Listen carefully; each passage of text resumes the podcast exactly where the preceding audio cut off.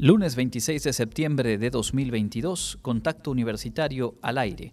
Hoy se cumplen ocho años de la desaparición de los estudiantes de Ayotzinapa. El gobierno federal asegura que la investigación continúa. Facultad de Psicología celebra su 50 aniversario. Reconocen la labor de profesoras y profesores que han forjado su historia. El programa de voluntariado Hoy en tu comunidad cumple 18 años de labor. Este fin de semana reactivaron visitas a municipios del estado. Y platicaremos con la doctora Celia Selem Salas sobre el tercer Congreso Latinoamericano y del Caribe de Murciélagos que se desarrolla en el Centro Cultural Universitario. Con esta y más información, arrancamos Contacto Universitario.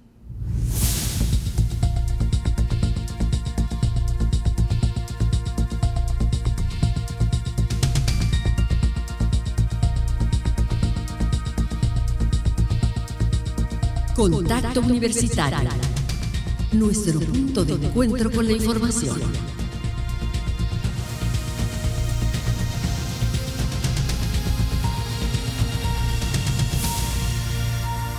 Contacto Universitario. Muy buenas tardes, buenas tardes amigas y amigos de Radio Universidad. Es un gusto saludarles en esta tarde de lunes, hoy 26 de septiembre de 2022 Estamos eh, compartiendo con ustedes esta emisión de inicio de semana. Muy contentos de que estén ustedes al pendiente y por ahí resolviendo algún asunto técnico que nos hacía sonar como eco, eco, eco, eco, pero ya estamos por ahí mejorando con la asistencia técnica del ingeniero Manuel González. Bueno, mi nombre es Andrés Tinoco, junto con todo el equipo de producción, le reitero la bienvenida, le invito a quedarse. La próxima hora estaremos revisando las noticias, la información que se ha generado en nuestra casa de estudios y también pendientes de lo que ocurre en nuestro entorno en el resto del país y del mundo. Eh, ya decíamos, la marcha para pedir justicia por los estudiantes desaparecidos justamente hace ocho años, el 26 de septiembre de 2014 en Iguala Guerrero. Está programada para las 4 de la tarde de hoy, esto en la Ciudad de México. Se espera una marcha con eh, pues una gran participación. Será encabezada por familiares de los 43 normalistas y se, prevé que participen alumnos de escuelas rurales de diferentes estados del país.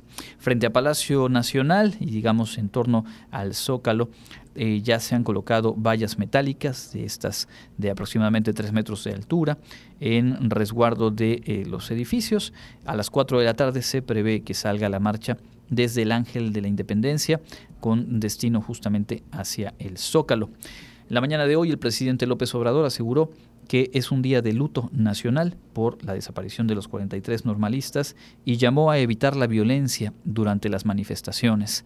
Además aseguró que está eh, su gobierno acabando con el pacto de silencio y de impunidad sobre los, los hechos ocurridos en Iguala, a fin, dijo, de llegar a la verdad y saber cuál es o cuál fue el paradero de los jóvenes.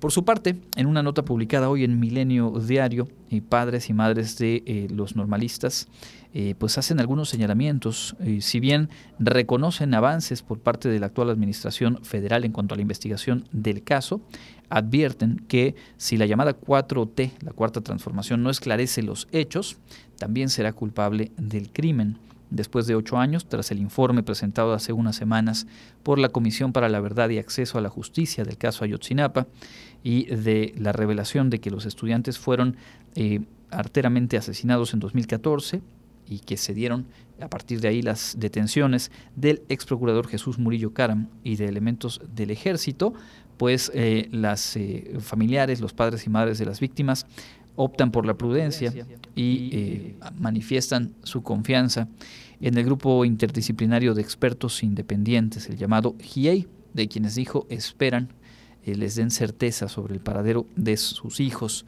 En cuanto a las eh, preocupaciones que manifiestan algunas, algunos padres, madres de estudiantes de Ayotzinapa, a estas fechas es pues que la principal fuente de información en el caso que está construyendo el actual gobierno federal es Gildardo López Astudillo, llamado El Gil, quien fuera uno de los líderes de la agrupación criminal Guerreros Unidos.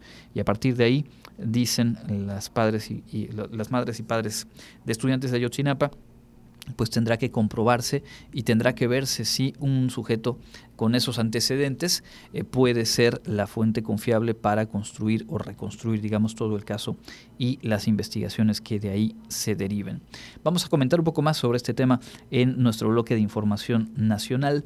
Por lo pronto vamos a compartir lo que hemos preparado esta tarde en cuanto a información universitaria y arrancamos con la ceremonia con la cual eh, pues, se conmemoró el 50 aniversario de la Facultad de Psicología.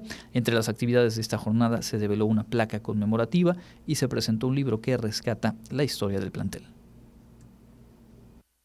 de la Universidad Autónoma de Yucatán celebra medio siglo de formar estudiantes para la vida, enseñándoles competencias genéricas y habilidades, pero también dándoles una formación que les permita no solamente desempeñarse como profesionales, sino que tengan competencias para la vida, afirmó el director de la facultad, Jesús Sosa Chan.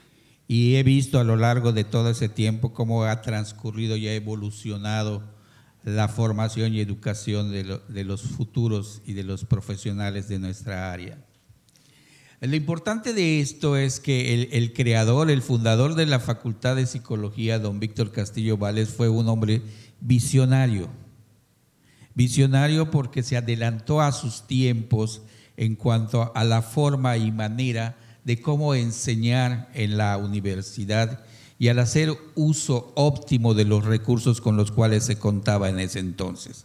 Pocos maestros, muchos alumnos, pocos recursos, en la ceremonia realizada en el auditorio de la facultad, el director general de Desarrollo Académico, Carlos Estrada Pinto, subrayó que este año es especialmente importante pues se cumplen 50 años de fundación, además de recordar los orígenes de cuando un grupo de estudiantes de preparatoria tuvieron la inquietud de estudiar la disciplina en el año de 1971 y ahora ya es una facultad muy bien cimentada. ¿Cómo ha evolucionado a lo largo de, de de la historia, cuáles son los logros, cuáles son los impactos que ha tenido. Y bueno, creo que hay muchos motivos para celebrar, para pues estar orgullosos y orgullosas de, todo el trabajo y todos los resultados que se han obtenido pues, en todos estos 50 años. Y asimismo creo que es un buen momento para ver cómo está actualmente la Facultad de Psicología, cuál es la, plataforma para poder continuar y hacer una proyección hacia el futuro, en donde podamos pensar cómo vamos a hacer la celebración de los 60 una vez culminada la ceremonia, los presentes se trasladaron a las afueras de la facultad, donde se develó una placa conmemorativa por los 50 años de fundación, aprobada el 28 de julio de 1972 por el H Consejo Universitario. Para Contacto Universitario, Jensi Martínez. Y por supuesto, nuestra felicitación a quienes conforman la comunidad de la Facultad de Psicología. En otros asuntos, este sábado reinició actividades el programa de voluntariado Hoy en tu comunidad. Estudiantes de nuestra universidad ofrecieron servicios y atención en el municipio de Tecash.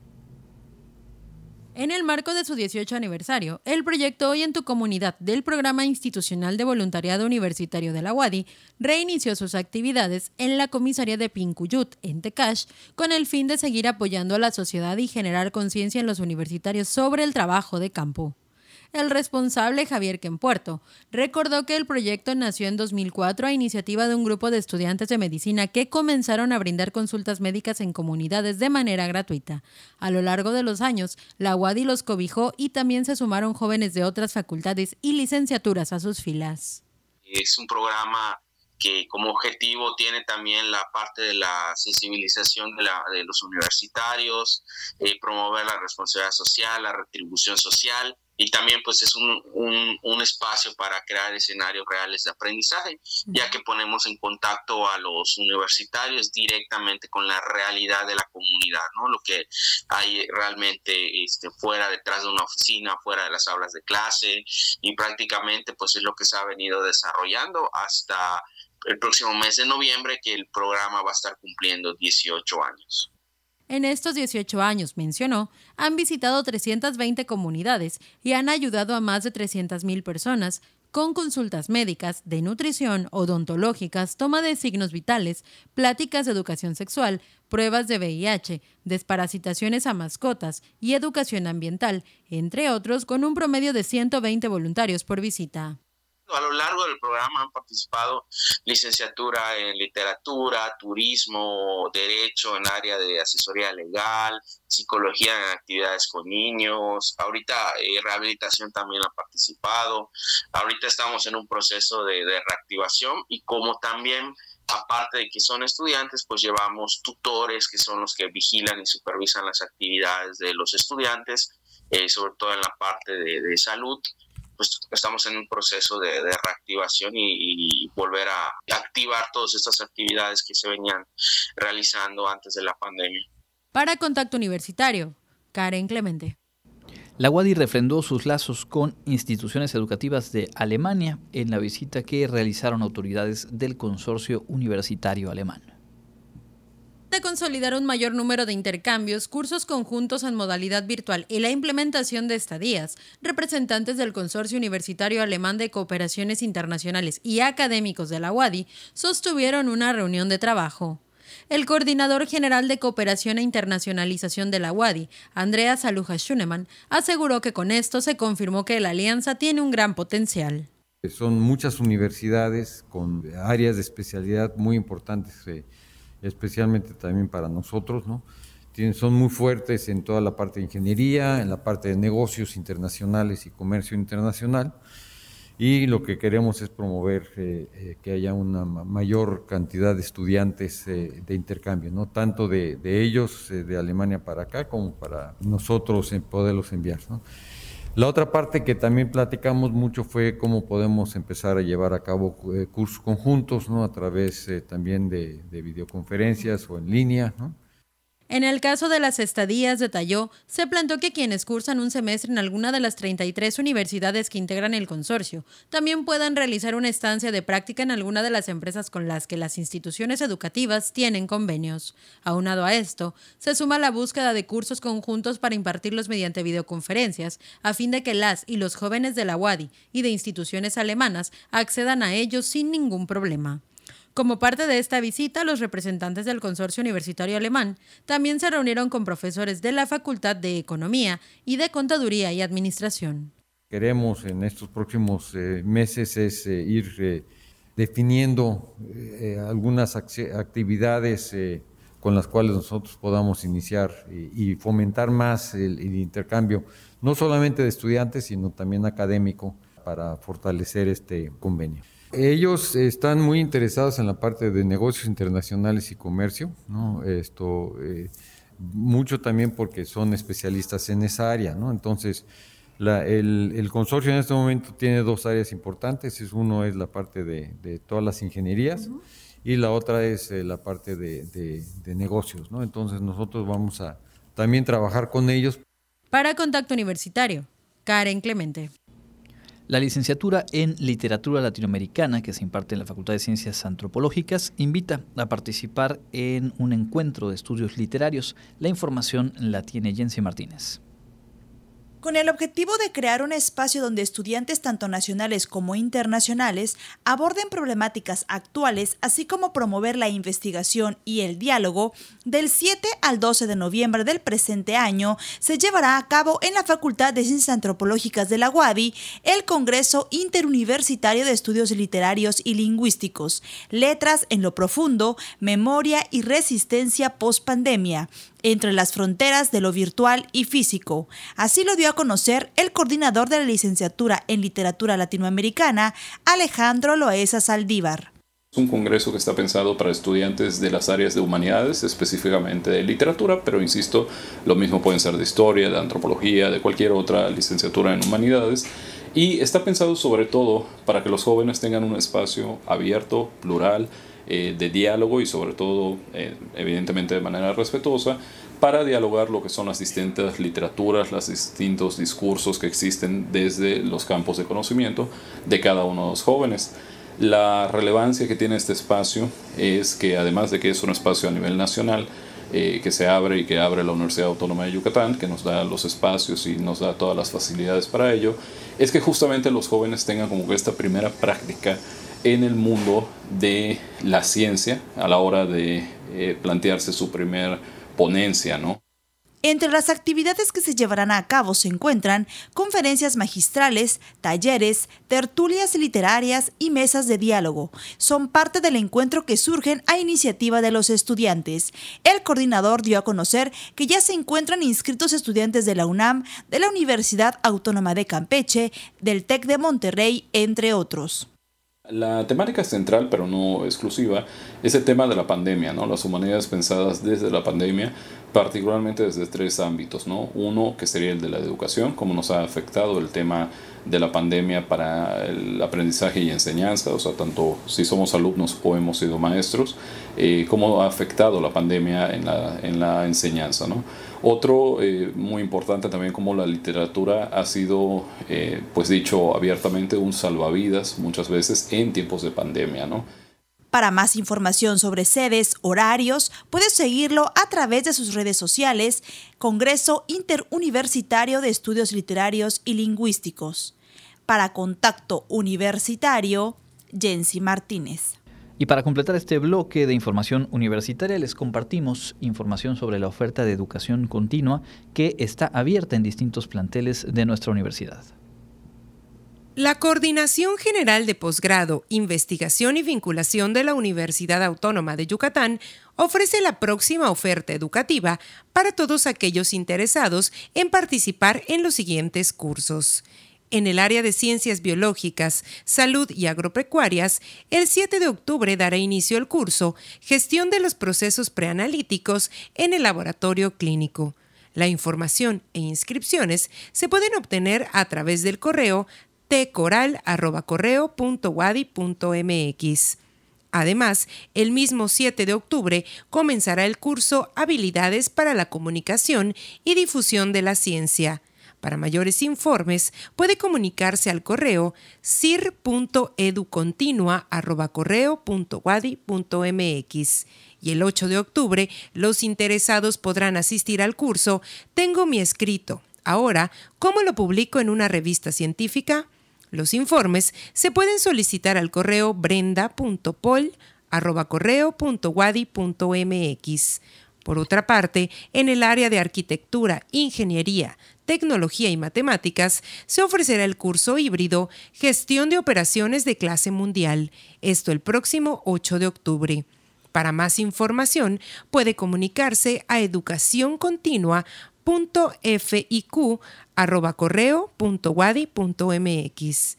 Por último, en las áreas de ciencias sociales, económico, administrativo y humanidades, se ofertará el taller teórico práctico Administración de Despachos Jurídicos, con fecha de inicio el 7 de octubre. Los informes se solicitan a través de ec.derecho.correo.wadi.mx y el 6 de octubre dará inicio el curso Finanzas para no financieros, este en formato híbrido. Para mayores informes, enviar un correo a educontinua.feca.correo.wadi.mx. Para Contacto Universitario, Clarisa Carrillo.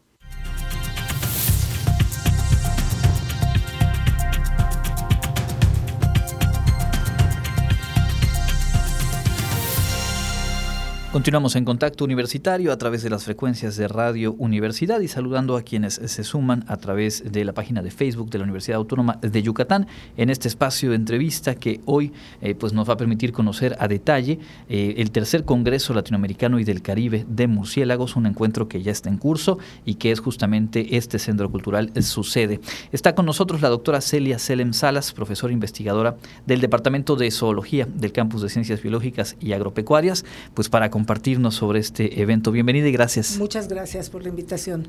Bueno, pues eh, cuéntenos en principio eh, qué instituciones organizan este encuentro del que el Aguadi en esta ocasión es anfitriona. Ok, eh, este evento es uno de los más importantes que organiza la Red Latinoamericana y del Caribe para la Conservación de Murciélagos. Esta red está compuesta de programas de 24 países, de los cuales cada uno de ellos tiene un programa de conservación de murciélagos. Entonces, cada tres años se organiza este congreso. A nosotros como Universidad Autónoma de Yucatán nos tocó eh, la coordinación del curso junto con el apoyo del eh, grupo del Programa de Conservación de Murciélagos de México. Entonces, en conjunto estamos organizando este, este congreso. Y que decíamos antes de, entrar al aire, pues que dentro de lo que la contingencia sanitaria fue por ahí impidiendo, eh, se ha visto una muy buena respuesta en cuanto al número de participantes y los países de origen que ahora mismo están reunidos aquí en este espacio. Así es. Eh, aunque en, ese es el tercer congreso y bueno, Creo que antes de la pandemia hubiéramos esperado a mucha más gente, eh, definitivamente, pero sin embargo, a pesar de todo, hay, eh, tenemos una muy buena participación. Eh, podemos, equivale a los otros congresos a pesar de estas limitaciones, porque hay limitantes como tanto la misma pandemia como lo que consecuentemente creó que fue un problema económico para muchas personas que no pudieron realmente asistir, pero que tenían, hubieron muchas solicitudes realmente para, para asistir. Entonces es un evento que realmente es, es muy importante para nosotros los que trabajamos con murciélagos y, eh, y es una manera de poder coordinarnos en pro de la conservación de los murciélagos a nivel al menos de Latinoamérica. Claro, hablábamos de que son eh, más o menos 250 participantes, 23 países y pues la UADI recibiendo a todas y todos ellos. Eh, ¿Cuál es la importancia biológica de los murciélagos y por qué la importancia de, su conservación. Así es. Eh, estos nos proveen, primero que nada, no son ni 10 ni 20 especies de murciélagos las que tenemos en el mundo, son casi 1.500 especies en el mundo, eh, lo que muy poca gente sabe de manera general. Eh, nosotros como México somos a nivel de Latinoamérica el tercer país con mayor número de especies, que son 140 especies de murciélagos. Estos proveen numerosos servicios, o sea, siempre eh, la, la, cultura, eh, la religión siempre nos ha llevado, eh, al igual que, por ejemplo, las grandes historias o los grandes libros como el de Bram Stoker de Drácula, nos llevó a tener una idea errónea de ellos, ¿no? Y siempre tenemos fobia hacia estos animales. Y porque no los vemos realmente, ¿no? Y todo lo que vemos y no conocemos generalmente nos crea fobia. sin embargo, estos proveen numerosos beneficios eh, ecológicos y beneficios para nosotros. Eso se le llaman servicios ecosistémicos. Son polinizadores de muchas plantas, lo cual la polinización permite la producción de mejores frutos. Eh, tenemos eh, que estos murciélagos polinizan al árbol sagrado de los mayas, la ceiba, y también polinizan algo que nos, bueno, a mí no tanto, pero a muchos les interesa, que es el agave tequilana, de donde se extrae el tequila y al igual que muchos agaves donde se extrae el mezcal y otros productos. Eh, también pueden ser dispersores de semillas eh, de muchas plantas que pueden iniciar el proceso de reforestación en zonas que han sido taladas y eso nos permite recuperar eh, numerosos espacios que hemos destruido talando esos sitios. y como controladores de plagas, muchas plagas como de maíz, de algodón, que afectan a nuestros cultivos, bueno, ellos controlan se alimentan de estos eh, insectos y también, eh, por ejemplo, en el caso de los mosquitos que provocan o generan, son vectores de numerosas enfermedades, bueno, el conservar a los murciélagos nos va a permitir controlar de manera biológica, bueno, estas enfermedades. Pues híjole, con uno solo de esos servicios que nos mencionó sería suficiente para eh, entender la importancia. Ya cuando se abre el abanico y nos eh, da esta pequeña muestra de, cuál es el impacto de conservar esta especie, pues nos habla de que hay mucho por hacer. En ese sentido, preguntarle eh, cuáles son los, los perfiles profesionales y un poco las líneas de trabajo de quienes están ahora mismo participando en el Congreso. Sí, bueno, son, pueden ser están participando estudiantes de licenciatura, de posgrado, investigadores de tanto iniciando como ya investigadores renombrados en el campo de los murciélagos. Y bueno, están especies como desde, perdón, están temas desde diversidad, demografía, este, comportamiento, eh, conservación, educación ambiental, sobre todo porque, y esto es, viene bueno, como anillo al dedo en esta situación de pospandemia eh, que estamos enfrentando, porque eh, si bueno, nos hemos dado cuenta cómo han sido,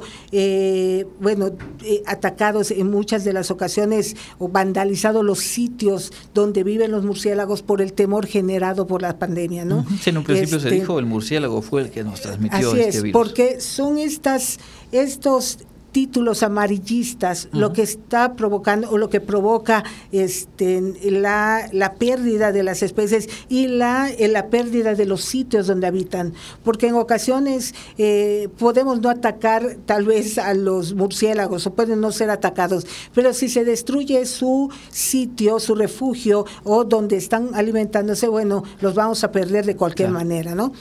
Entonces, eh, bueno, es muy importante y de hecho por eso el lema del, del Congreso que es rompiendo mitos y construyendo realidades por la conservación de los murciélagos. Acá nosotros nos hemos enfocado desde todas las trincheras, desde todas las temáticas, a dar a conocer la importancia de los murciélagos, como mencionamos anteriormente, y decir que no, ellos no nos van a transmitir ningún tipo de virus, porque el virus que tienen ellos, que es muy parecido al virus del COVID-19, no entra a las células eh, humanas. Por lo tanto, ellos no fueron los transmisores directos. Y como se da en toda la evolución o el cambio de una especie, sobre todo de virus que mutan muy rápido, realmente fueron o son parientes estos dos virus, pero no tienen, tienen un parentesco relativamente lejano en términos de tiempo y no son ellos los que transmiten las enfermedades.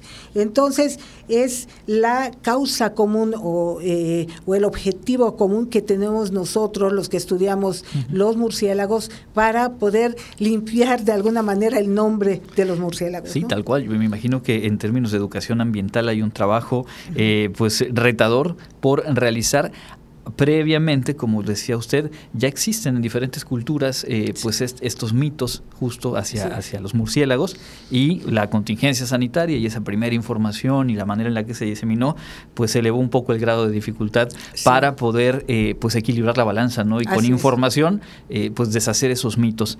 en ese sentido, preguntarle, en, en el caso del campus de ciencias biológicas de nuestra universidad, en el departamento de zoología, ¿qué tipo de trabajos son los que se, se llevan a cabo? Me imagino van a compartir también en el Congreso. Sí, eh, nosotros hemos trabajado hace casi 30 años con murciélagos en la universidad. Eh, nos hemos dedicado mucho a, a conocer la diversidad de, que tenemos en Yucatán, el registro de las especies, el, registro, el estudio de las poblaciones también de las diferentes especies. En ocasiones nos hemos enfrentado a que hay, eh, por ejemplo, se han escuchado posibilidades de reubicar colonias de algunas zonas arqueológicas por ejemplo, y hemos ido a estudiar también a los murciélagos de las zonas arqueológicas donde pueden entrar en conflicto por, por eh, bueno, por por la conservación también de los sitios arqueológicos también, que son parte de nuestra cultura, bueno, hemos intervenido también en estudiarlos y dar a conocer eh, la situación real en la que eh, se encuentran ellos y que realmente eh, no dañan inmediatamente a esa, esas estructuras. Entonces, realmente eh, es importante, de hecho, para los murciélagos es muy importante algunos sitios arqueológicos porque le proveen refugio. Eh, y muchos de ellos, bueno, son controladores también de, de plagas. También hemos dado, bueno, hace mucho tiempo que damos cursos a nivel de licenciatura, eh, participamos en talleres, tanto talleres de a diferentes niveles como conferencias al público en general, a eh, eh, públicos en específico y también a ganaderos, sobre todo para que identifiquen a otras especies diferentes a la llamada vampiro, a la especie llamada vampiro común y que no de alguna manera eh, destruyan los refugios, porque en ocasiones queriendo resolver el problema que pueden estar teniendo con el vampiro común, pueden destruir cuevas o refugios en donde hay especies diferentes a las que ellos están eh, tratando de, de, de, alguna manera limitar el crecimiento. Eh, y destruyen a las, a las que realmente nos proveen servicios ecosistémicos inmediatos. Aunque no hay que satanizar tampoco al vampiro común, porque gracias a algunos, eh, a la sustancia que hay en la saliva, que es anticoagulante, esta se ha utilizado para medicamentos, sobre todo para tratar eh, problemas de circulación a nivel cerebral, y eso ha ayudado mucho a la medicina también y contribuye también a mejorar nuestra condición de salud, ¿no? Eh, hemos hecho eso, hemos eh, participado en trabajos de educación ambiental, también en investigación sobre educación ambiental y bueno, sobre todo promoviendo eh, la importancia de ellos. Y actualmente tenemos un grupo que desde la pandemia se ha dedicado a rescate de murciélagos, ¿no? en la cual tenemos un teléfono, una página de Facebook en donde nos reportan si alguno ha encontrado a un murciélago tirado o, eh, bueno, nos hablan, nosotros vamos por él y nosotros, bueno, ya le damos el cuidado hasta que se recupera y lo liberamos. También nos han ah, eh, llamado cuando eh, le temen o no les gusta que hay algunas, algunos murciélagos en casa y nos llaman y nosotros vamos a capturar a los murciélagos y los reubicamos. De esa manera, evitamos que sean que las compañías de fumigación sean llamadas y sean eliminados trágicamente estos animales y al mismo tiempo aprovechamos ese momento para transmitir el conocimiento, para transmitir eh, o decirles, hablarles sobre la importancia de los murciélagos y por qué son importantes para, para todos nosotros. Claro, fundamental esa labor. ¿Y cuál es el teléfono en el, cual se puede eh, este, hacer este tipo de reportes? Eh, 99 91 64 34 88. 99 91 64 34 88. Sí. Y eh, mencionaba una página de Facebook. Eh, que se llama SOTS Murciélagos del Mayab. SOTS Murciélagos del Mayab. Perfecto, porque seguramente quienes nos están escuchando pueden tomar ahora el dato y pues es muy bueno saber a quién recurrir para que se reubique, para que se atienda esta problemática en, cierto modo, pero eh, pues siguiendo obviamente como precepto fundamental preservar a esos ejemplares y no dañar a la especie a la que pertenecen. A reserva de algo más que quisiera agregar, eh, le preguntaría, mencionaba que hay 140 especies en México. en el, aquí en Yucatán, ¿cuántas especies se han registrado? En la península de Yucatán se han registrado 64 eh, especies y en el estado tenemos 42 especies.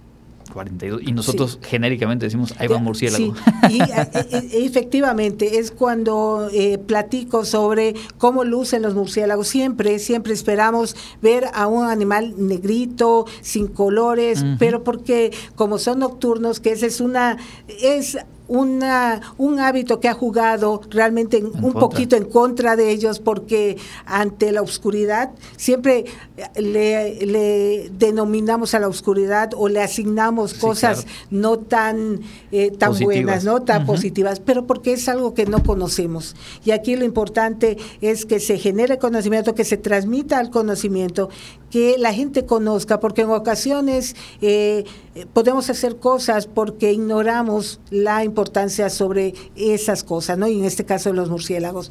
Este, y bueno, yo quiero igual eh, mencionar que eh, a partir de la pandemia yo creo que mucha gente que se dedica a murciélagos promovió mucho la, el conocimiento de los murciélagos a través de redes sociales.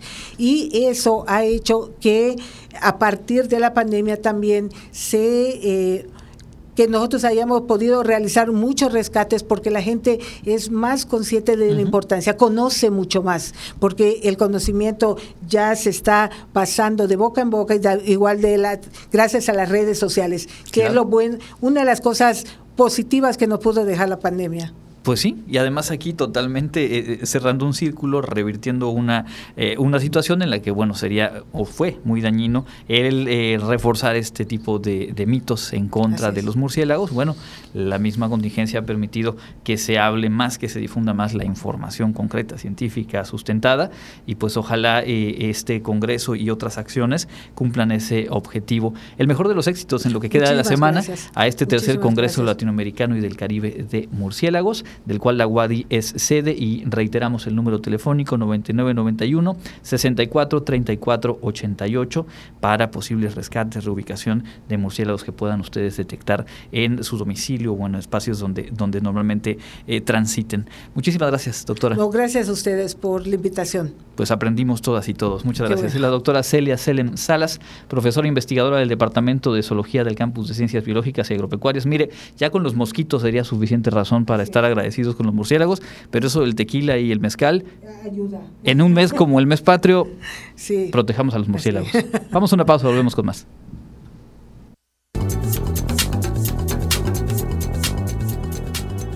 El Comité Institucional para la Atención de Fenómenos Meteorológicos Extremos de la UADI informa que este lunes 26 de septiembre tenemos clima caluroso con posibilidad de lluvias por la tarde. La máxima temperatura estará en 34 grados Celsius y la mínima será de 22 grados en el amanecer de mañana martes. En la ciudad de Mérida, centro y oeste, la temperatura máxima será de 31 grados y la mínima de 23. En la costa se esperan temperaturas máximas de 31 grados y mínimas de 24, con cielo mayormente despejado. En el sur y sureste del estado la temperatura más alta será de 34 grados y las mínimas de 22. El cielo estará medio nublado y con lluvias. En el este y noreste de Yucatán tendrán como máximo 34 grados y una temperatura mínima de 22. Para Contacto Universitario, Elena Pasos.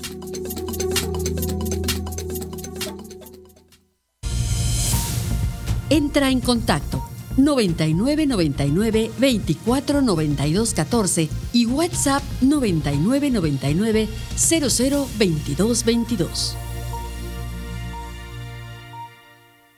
Estamos de vuelta en contacto universitario, 14 horas con 39 minutos. En cuanto a la información nacional, ya decíamos un poco al inicio del programa, bueno, se cumplen estos ocho años de la desaparición de estudiantes, 43 estudiantes de la normal rural de Ayotzinapa en el municipio de Iguala, aquella trágica noche del 26, madrugada del 27 de septiembre de 2014. Santiago Aguirre, director del Centro de Derechos Humanos Miguel Agustín Pro, mostró preocupación porque las recientes detenciones eh, relacionadas con este caso las ha llevado a cabo la Fiscalía General de Justicia y no la Unidad Especial de Investigación y Litigación para el caso Ayotzinapa. Dijo, no obtenemos de la Fiscalía el esfuerzo ni la dedicación para levantar a una institución que está en deuda con el pueblo de México. No somos ajenos al contexto, lo reconocemos y señalamos, en un contexto donde existe una politización de la justicia con el hecho de poder contar con una instancia internacional independiente e imparcial conformada por técnicos que no aspiran a quedarse en México y que con un compromiso con la verdad, con los padres y madres ante todo, ellos confían en el GIEI, referencia a este grupo internacional de especialistas, y en la Organización de las Naciones Unidas, así como en la Comisión Interamericana de Derechos Humanos. Así que bueno, desde un espacio importante como lo es el eh, Centro de Derechos Humanos Miguel Agustín Pro Juárez, pues se hace esta observación, un, poco en, extrañados de que no sea eh, pues la Fiscalía Especializada, sino la Fiscalía General de la República quien está atendiendo las diligencias judiciales en torno a este caso. Y justo uno de los eh, personajes que han sido detenidos o que fue, en su caso, se entregó a las autoridades eh, vinculado con temas de delincuencia organizada a partir de las investigaciones sobre el caso Ayotzinapa es el general José Rodríguez Pérez, quien se entregó luego de que se le imputara por el delito de delincuencia organizada, presuntamente por haber ayudado al grupo Guerreros Unidos. Dio una entrevista por ahí al periódico Excelsior, o que publica el periódico Excelsior, y subraya que no hay pruebas contra los militares detenidos, él incluido, más allá de las acusaciones de El Gil, este personaje que mencionábamos también al inicio y que desde el grupo de madres y padres pues también hay preocupación de que sea eh, la declaración o una de las declaraciones de este personaje la que eh, pues esté sosteniendo esta nueva línea eh, de investigación y de acciones desde el caso Ayotzinapa en el gobierno federal. Este general, eh, José Rodríguez Pérez, dice ser inocente, bueno, es lo que corresponde en este caso al salir una defensa eh, ante los medios de comunicación y asegura que va a reivindicar su nombre. Consideró una vileza la acusación de delincuencia organizada presentada por la Comisión para la Verdad y Acceso a la Justicia del caso Ayotzinapa. En especial se refirió a las declaraciones hechas por el subsecretario de Gobernación Alejandro Encinas, quien afirmó que eh, este general, Rodríguez Pérez, tuvo en sus manos a seis de los 43 normalistas y que habría ordenado asesinarlos, cosas que se tendrán que dilucidar en eh, el juicio y que está por resolverse. Por lo pronto se cumplen estos ocho años y lo que queda justamente es mucha incertidumbre en cuanto a cuál puede ser el resultado de las pesquisas, de las investigaciones realizadas en los últimos cuatro años por la actual administración. Y entre tanto pues la demanda sigue siendo de eh, justicia y verdad para eh, las víctimas, para sus familiares y bueno, para todas y todos quienes han de alguna manera eh, realizado esfuerzos periodísticos de activismo desde los derechos humanos, señalando la urgencia de aclarar y de llevar ante los jueces a todos y todas los que hayan estado involucrados en los hechos delictivos y luego en el manejo que se dio para encubrir, para entorpecer, para empantanar las investigaciones. Vamos a escuchar lo más destacado de la información local. Tenemos mucho más para usted aquí en Contacto Universitario.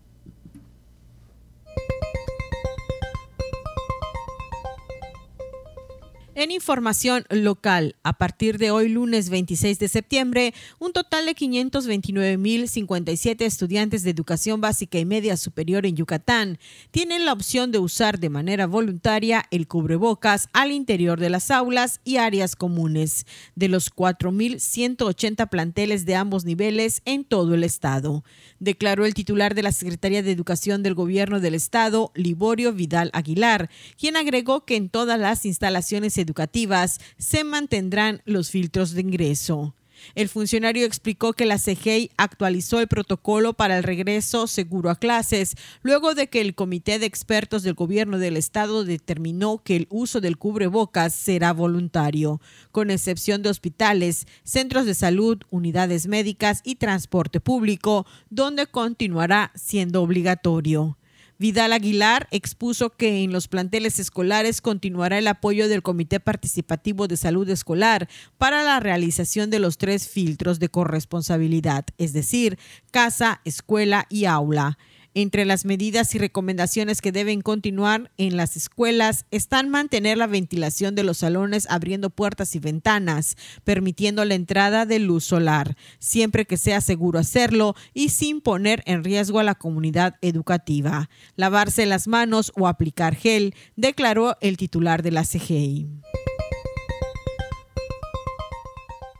A través de un comunicado, el alcalde Renán Barrera Concha informó que actualmente hay un centro especializado en la atención de la mujer y unidades médicas que llevan los servicios a colonias y comisarías que no cuenten con clínicas cercanas a las cuales puedan desplazarse con facilidad. Los 25 módulos municipales ofrecen consultas de especialidades como ortopedia, psicología, nutrición, pediatría y rehabilitación pulmonar para personas con secuelas del COVID-19 entre otros. Gloria Gamboa Estrella, coordinadora médica de los módulos médicos del Ayuntamiento de Mérida, destacó que los servicios de salud que ofrece el municipio mediante la atención de especialistas se realizan por medio de un rol de trabajo en los módulos en las zonas oriente, poniente y sur de la ciudad, así como en las comisarías del oriente como Chichisuárez, Zitpach, Cholul y Chablecal, por mencionar algunas, y en las del sur como San José, Sal y Molas. Asimismo, destacó que gracias al convenio de colaboración que firmó el alcalde con el Hospital de Alta Especialidad, el programa Continuidad de la Atención de los Pacientes se puede dar seguimiento a los tratamientos o cirugías en tercer nivel que requieren algunos usuarios de los módulos médicos del ayuntamiento. También se cuenta con una unidad móvil de mastografía que ofrece servicios por un mes en una colonia o comisaría, la cual permite realizar detección de cáncer de mama a las mujeres que por distintas razones no tienen la facilidad de realizar este procedimiento. Para Contacto Universitario, Elena Pasos. Ahí tienen la información local. Y pues también este fin de semana estuvimos muy pendientes del desarrollo y la definición de trayectoria de la tormenta tropical Ian. En particular nosotros, como siempre, dando seguimiento a través de la labor del CIAFEME, el, el, Comité Institucional para la Atención de Fenómenos Meteorológicos Extremos aquí en la UADI y nos da mucho gusto enlazarnos vía telefónica con el ingeniero Juan Vázquez Montalvo, meteorólogo justamente de este comité. Y pues bueno, una voz más que reconocida para el seguimiento de todo lo que tiene que ver con el clima y esta temporada de ciclones. Ingeniero, como siempre, muchas gracias por tomarnos la llamada. Al contrario, muy buenas tardes a todos. Eh, un saludo muy cordial de mi parte y de, de, del equipo de CIAFEME en esta temporada de ciclones tropicales 2022. ¿Cuál es la actualización sobre esta tormenta tropical? Tenemos entendido que afortunadamente la ruta pues se, se va mucho más hacia, hacia el norte y pues no tendrá eh, fuertes afectaciones en, en, nuestro estado. Bueno, pues eh, en este momento se encuentra en el mar Caribe Occidental, al, exactamente al oeste de las islas de Gran Caimán, a las cuales pues no las afectó, pasó a 300 kilómetros al oeste de las islas, se había temido que iban a ser afectadas muy fuerte por este sistema, pero no les tocó, porque el día de ayer, y que fue muy comentado, andaba moviéndose erráticamente pues hacia el oeste, uh -huh. algo que no debió haber hecho. Eh, los modelos no marcaban que se moviera hacia esa zona, y eso pues peligrosamente lo estuvo acercando hacia la península de Yucatán, cuando ya diera la vuelta, pues se iba a porrear por la parte norte del estado de Quintana Roo, una especie de, como de Wilma pero afortunadamente ya, eh, ya desde anoche empezó a, a, a, girar hacia el noroeste, oeste-noroeste, y actualmente ya se encuentra pues prácticamente al este de la isla de Cozumel, a una distancia bastante considerable, estamos hablando de 400 kilómetros, su radio de vientos de tormenta tropical no son más de 190 kilómetros y las de huracán 70 kilómetros, ¿no? Por lo que tanto la península Yucatán pues no debe quedar, no debe quedar ni siquiera eh, con los vientos de tormenta tropical eh, azotándolos. Eh, va a estar cruzando frente a Quintana Roo, lo que regresa de la tarde y ya muy en la noche se va a acercar a la punta oeste de la isla de Cuba, la cual la va a afectar de lleno y eso lo va a estar más cerca de, de la península, de la parte de Islas Mujeres y de Cancún, pero sin afectación alguna. Lo más que vamos a tener van a ser lluvias, lluvias para Yucatán hoy en la tarde, sobre todo en la zona oriente del estado, y ya para mañana cuando el sistema ya salga al, al Golfo de México, pues va a salir como un huracán mayor, huracán categoría 3 o 4, y eso lo hace muy peligroso.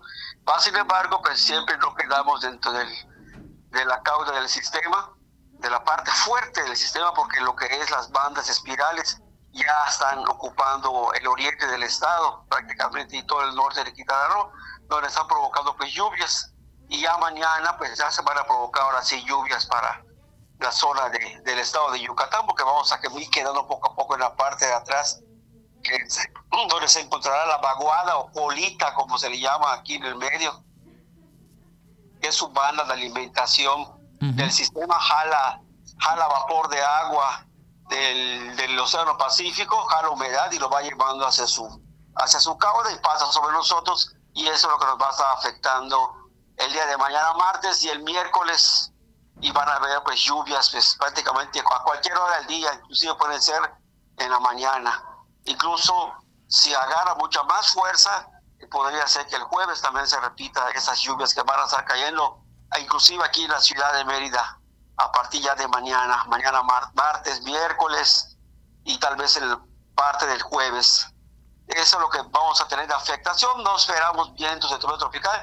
Lo que sí esperamos para la costa es una sobrelevación del nivel del mar, porque mañana el viento va a venir del noroeste, va a ser, va a ser como si fuera un tiempo, como le llaman acá en Yucatán, anortado, como si nos azotara un norte con el viento del noroeste, que se le conoce como chiquinic, viento malo, y ese viento pues va en contra de la corriente oceánica y va a provocar una elevación del, del agua de mar y eso va a provocar pues algunos, algunos problemas en la costa.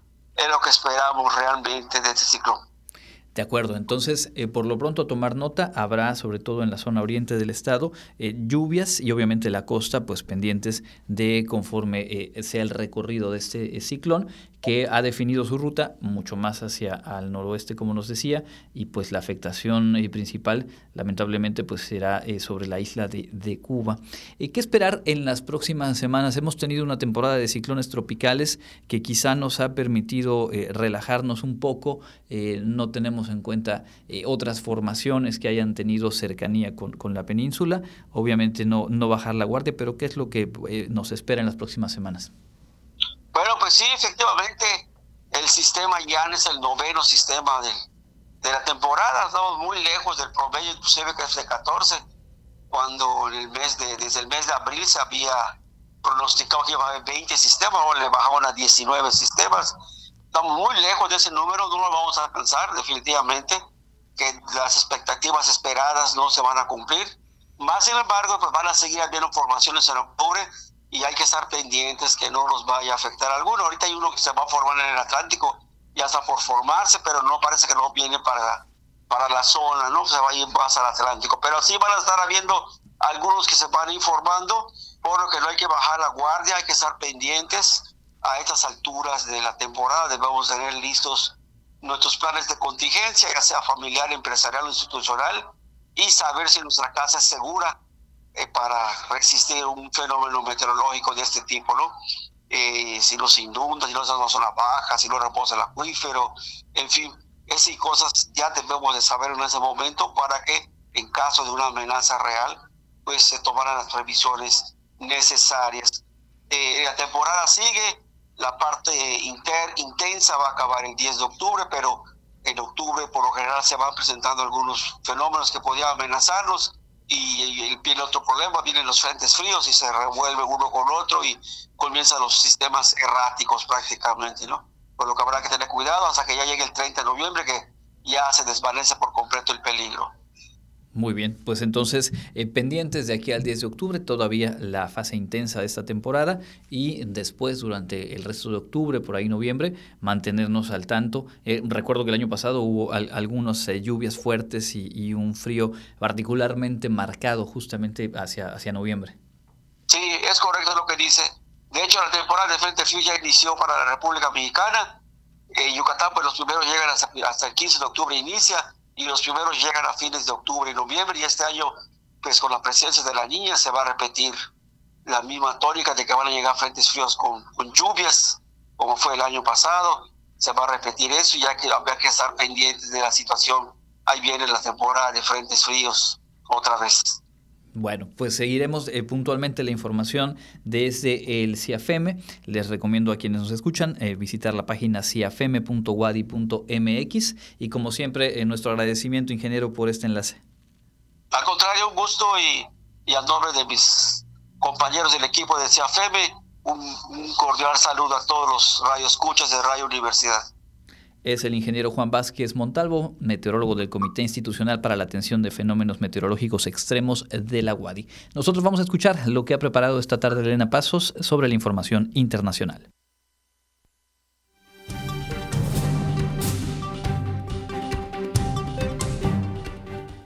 En el ámbito internacional en Cuba, se aprobó en referéndum con 66.87% de votos el Código de las Familias que legaliza el matrimonio entre personas del mismo sexo, la adopción gay y el vientre subrogado, ubicando a la isla en la vanguardia de América Latina en esta materia.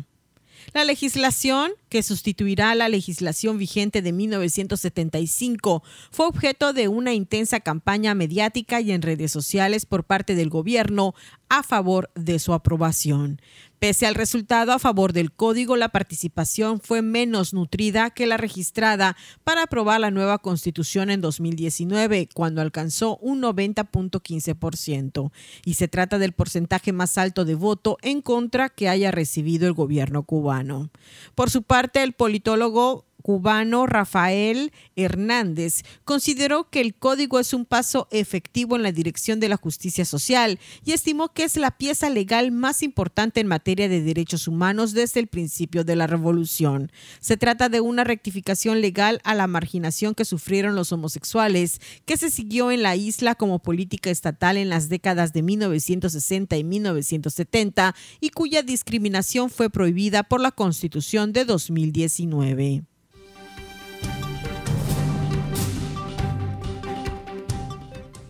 El presidente de Rusia, Vladimir Putin, concedió hoy la ciudadanía rusa al ex analista de la CIA, Edward Snowden, según el decreto publicado en el portal de información legal de la Administración Pública.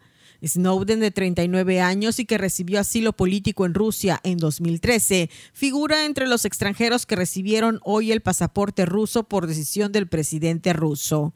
Putin tomó la decisión en virtud del punto A del artículo 89 de la Constitución rusa, que estipula que el jefe del Estado puede otorgar la ciudadanía y el asilo político. Snowden, que solicitó la ciudadanía el 2 de noviembre de 2020, no ha realizado ningún comentario elusivo a la campaña militar rusa en Ucrania, que arrancó en febrero pasado.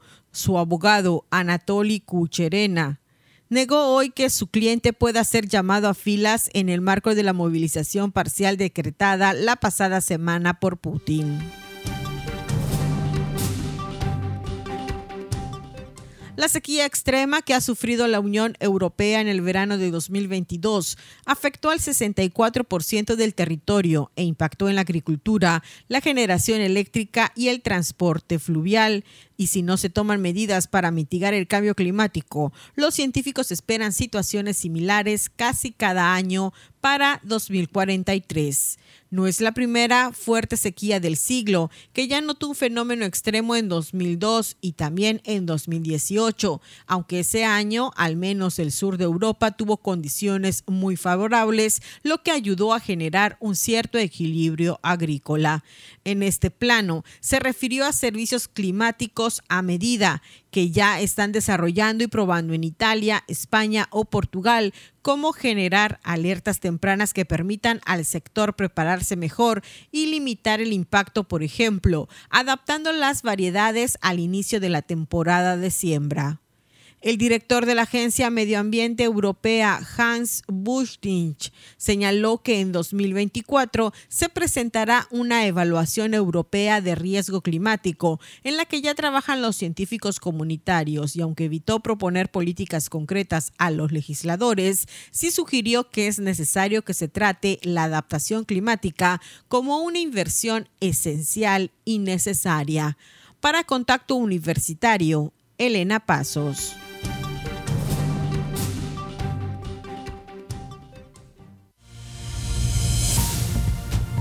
No pierdas contacto. Te esperamos de lunes a viernes a las 8 y 14 horas, sábados a las 8.30.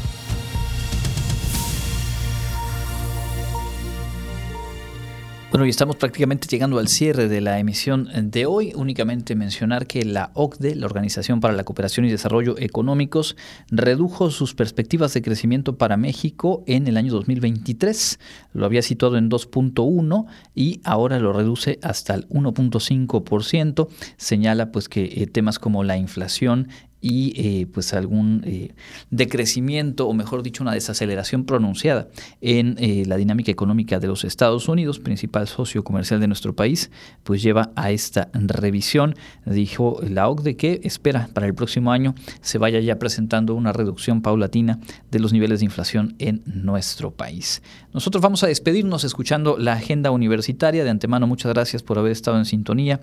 A nombre de todo el equipo de producción y mi compañera Norma Méndez en los controles técnicos, le invito a quedarse con la programación de Radio Universidad. Nos escuchamos mañana en punto de las 2 de la tarde. Mi nombre es Andrés Tinoco. Gracias y hasta entonces.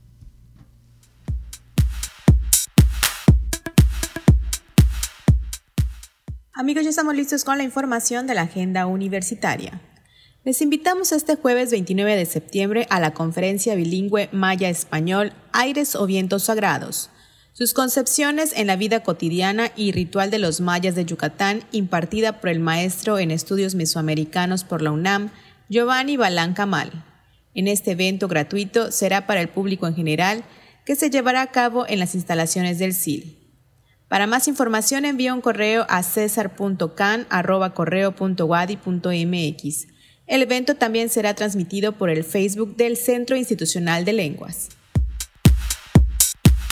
La Universidad Autónoma de Yucatán, a través del programa de fomento y activación lectora Leer Wadi y la Casa de la Historia de la Educación de Yucatán, te invitan a formar parte de nuestra segunda jornada de reforestación. El arranque será este viernes 30 de septiembre en punto de las 9.30 am en la zona lectora de la Escuela Preparatoria número 1. Si tienes libros en casa que no lees, dónalos. Deposítalos en tu zona lectora más cercana. En la Wadi, la palabra nos une.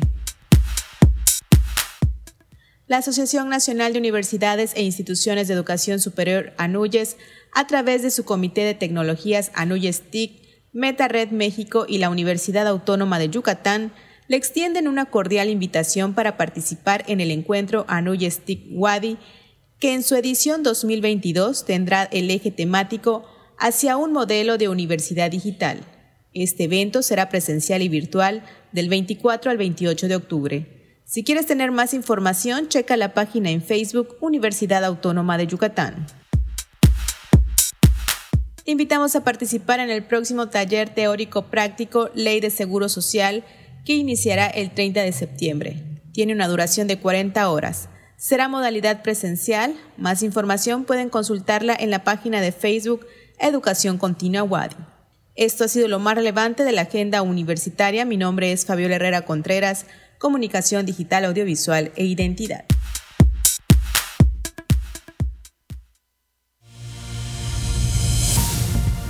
Contacto Universitario, nuestro punto de encuentro con la información una producción de la Coordinación de Comunicación Institucional de la Universidad Autónoma de Yucatán.